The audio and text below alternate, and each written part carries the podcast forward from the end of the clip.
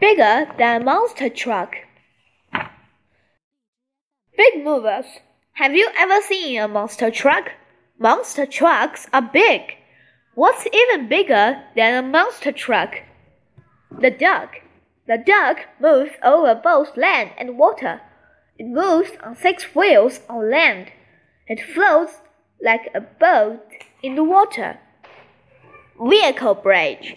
This vehicle is a bridge that can move. Other vehicles can move over the bridge. The bridge can fold up onto the vehicle. Cranes. Cranes lift and move things. Some cranes help people build tall buildings.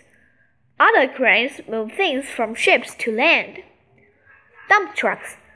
The biggest dump trucks move rocks and dirt. They have some the biggest tires in the world. Overland trains. These trains are used to move things to places with no roads. They move on big wheels instead of on train tracks. Moving space vehicles.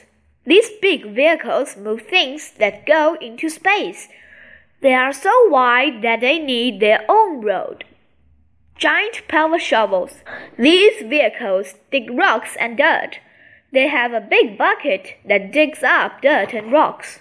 Tunnel diggers. These vehicles can dig under the ground. They can even dig through rock. Bagger 288. The biggest vehicle in the world is the Bagger 288.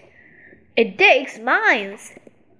The Bagger 288 is almost as long as two football fields. Big vehicles. Big vehicles are used in many ways. Will they get even bigger someday?